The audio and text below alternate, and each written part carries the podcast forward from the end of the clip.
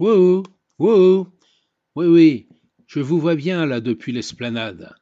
Ah, j'en vois, oui, oui, je vois des visiteurs qui viennent vers ici, ils sont à la Roque-Gachac pour l'instant. Oui, on voit si loin.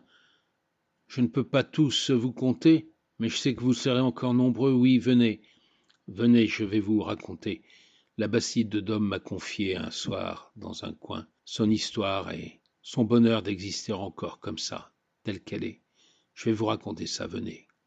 Ce soir-là, j'étais assis sur le banc de pierre de la porte de la combe, et ma tête reposait sur euh, les pierres centenaires. Il faisait chaud, et je m'endormis presque, lorsque j'entendis une voix. Je n'osais ouvrir les yeux, mais j'ouvris grand mes oreilles, et je compris que la Bastide voulait me parler.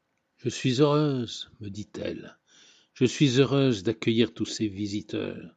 Tu sais, je les ai comptés. Depuis un an, c'est presque un million. Un million de visiteurs. Je suis heureuse, mais un peu fatiguée quand même. Cela dit, c'est rien à côté de ce que j'ai vécu au travers des siècles. Je vis dans la paix maintenant, mais mes pierres racontent encore toute une histoire de violence, une histoire de possession de territoire. Aujourd'hui, les visiteurs voient surtout l'harmonie de toutes mes maisons de pierre blonde toits de lauze, l'esplanade et ce magnifique paysage paisible, les méandres de la Dordogne. Mais quand même, je voudrais dire aux visiteurs quelle est mon histoire, ce que les hommes ici ont vécu.